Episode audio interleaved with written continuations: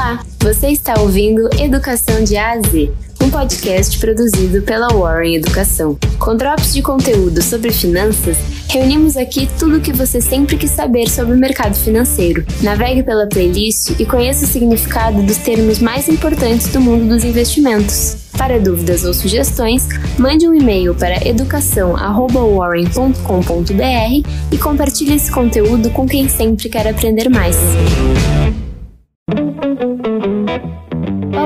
Eu sou a Natália e você vai ouvir agora mais um episódio do podcast Educação de A a Z, um conteúdo produzido pela Warren Educação.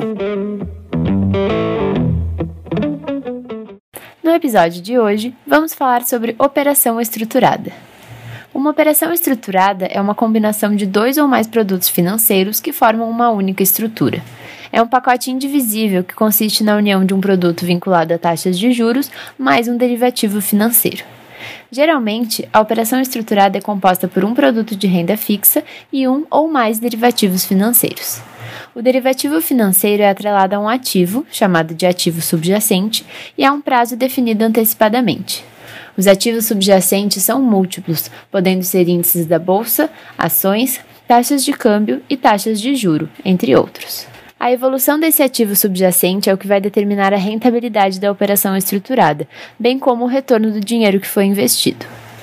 Como parte integrante do produto, o ativo subjacente pode proporcionar uma rentabilidade fixa ou variável, assumindo um risco específico durante a vida do produto ou no seu vencimento, ou seja, ao fim do prazo da aplicação. Esse período, geralmente, dura entre 3 e 6 anos. Essa complexidade faz das operações estruturadas transações mais arriscadas. Entre outros fatores, é necessário levar em consideração a sua limitada liquidez, que depende dos termos estabelecidos ou da evolução do ativo subjacente a que ela está atrelada. Levando em conta o risco envolvido na operação estruturada, podemos dividi-la em dois tipos. O primeiro é o investimento com valor nominal protegido. São aquelas operações estruturadas em que o investidor tem garantido, no vencimento, um rendimento mínimo ou a recuperação do capital investido. O segundo é o investimento com valor nominal em risco. Ele engloba as operações estruturadas de risco, que não oferecem nenhuma garantia de que no vencimento o investidor irá recuperar o capital que investiu. Nesse caso, essa recuperação vai depender da evolução do ativo subjacente. Já no que diz respeito à forma da operação estruturada, temos três opções: depósitos, fundos e títulos estruturados.